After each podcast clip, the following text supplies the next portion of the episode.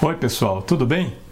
Nos vídeos anteriores, nós vimos que na Itália e na Alemanha, a análise dos elementos subjetivos do tipo começaram com a consideração dos delitos de tendência ou expressão, que é o caso da injúria, por exemplo, e acabaram tratando dos delitos descritos em tipos, que podem ser divididos em duas partes. Também vimos que na Itália esse assunto foi tratado no âmbito do dolo e na Alemanha no âmbito do tipo. Hoje nós vamos ver o que aconteceu no Brasil. Antes do Código Penal de 1940, a expressão dolo específico até chegou a ser empregada por alguns autores em um sentido comum de intenção determinada. Mas ela não se referia a nenhuma espécie de delito em particular e nem a qualquer modalidade de dolo diferenciada. Por isso, ela nem chegou a ter qualquer relevância teórica. O termo dolo específico só foi empregado com uma conotação técnica a partir de Hungria. E é muito interessante perceber que Hungria já utilizou esse termo com a depuração realizada na Itália. Ele não empregou a expressão para tratar dos delitos de tendência, como seria o caso da injúria, mas sim para explicar o dolo nos casos de delitos definidos em tipos divididos em duas partes. Vejam que a expressão dolo específico já chega ao Brasil depois da depuração realizada na Itália e que resultou praticamente no seu abandono para indicar os delitos de tendência ou expressão. Então, nós já importamos o termo na acepção adequada, ou pelo menos no seu sentido admissível. O Hungria aludiu ao dolo específico nos crimes de perigo de contágio de moléstia grave, alteração de limites, estelionato na forma de fraude para o recebimento de prêmio de seguro, quadrilha ou bando, falsidade ideológica, falsa identidade, prevaricação e corrupção ativa. Vejam que em todos esses casos, o sujeito realiza a conduta visando um outro fim. E esse fim está definido no tipo. O fim é um elemento subjetivo do tipo.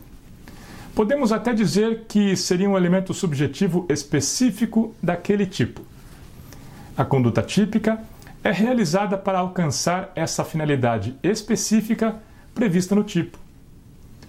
Por exemplo, a fraude no estelionato é realizada para receber o prêmio de seguro.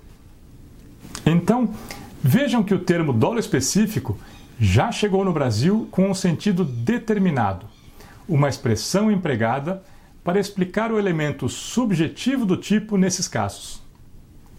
E por isso aconteceram duas coisas.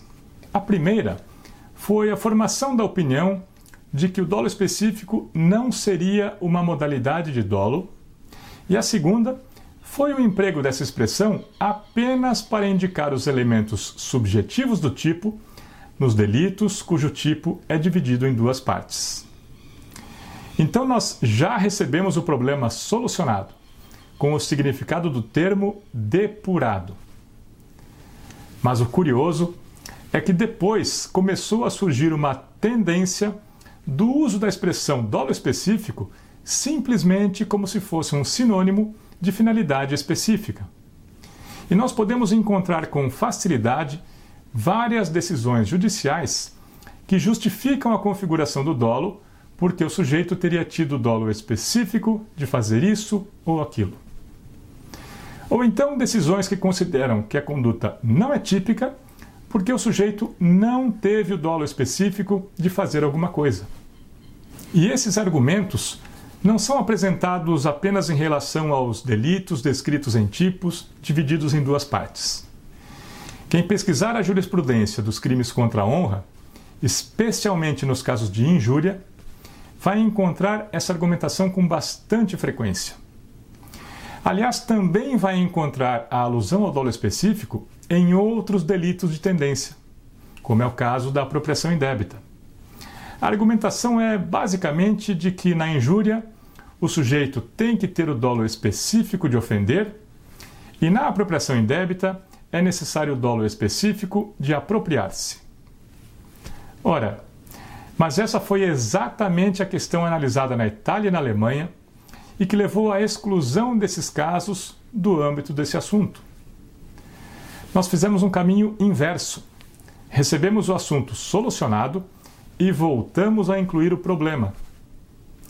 E por causa disso, alguns autores chegam a indicar uma classificação do dolo em uma modalidade genérica e outra específica, como acontecia na Itália. E incluem nessa modalidade específica esses casos que a jurisprudência utiliza a expressão dolo específico simplesmente no sentido de finalidade específica, tratando o dolo e a finalidade como sinônimos. E por isso, vários crimes de tendência são indicados como exemplos dessa modalidade denominada dolo específico. É por isso que muita gente tem dificuldade para explicar o que significa a expressão dolo específico e também para identificar se um determinado caso seria ou não um exemplo dessa suposta categoria. Não existe um dolo específico. O que existe são elementos subjetivos do tipo, descritos em tipos que podem ser divididos em duas partes. O elemento subjetivo descrito na segunda parte é a finalidade pretendida pelo sujeito ao realizar a conduta descrita na primeira parte. É o caso da corrupção ativa, em que o sujeito oferece vantagem para determinar o funcionário público a omitir ato de ofício. Mas não é o caso da apropriação indébita, porque a finalidade de apropriação é exatamente a conduta típica em si. Não é algo além dessa conduta. A confusão que se instalou no Brasil decorreu da completa desconsideração do desenvolvimento que esse assunto teve na Itália e na Alemanha. A expressão dolo específico não é um problema em si. Ela pode até ser útil para esclarecer o objeto do dolo nos tipos divididos em duas partes. Isso porque, nesses casos, o tipo define uma especial finalidade da conduta, que é um elemento subjetivo determinado. Mas é só isso. Não há nenhuma necessidade de criação de uma modalidade de dolo específica. O dolo, nesses casos, é simplesmente o dolo direto de primeiro grau. E para esclarecer melhor isso, na próxima semana, nós vamos analisar alguns exemplos práticos para ver quando essa expressão pode ser usada com alguma utilidade e também, aliás, principalmente, quando ela não deve ser empregada. Até lá! Mas antes de terminar, novamente eu quero lembrar que esse conteúdo está disponível gratuitamente no Instagram, YouTube e Spotify.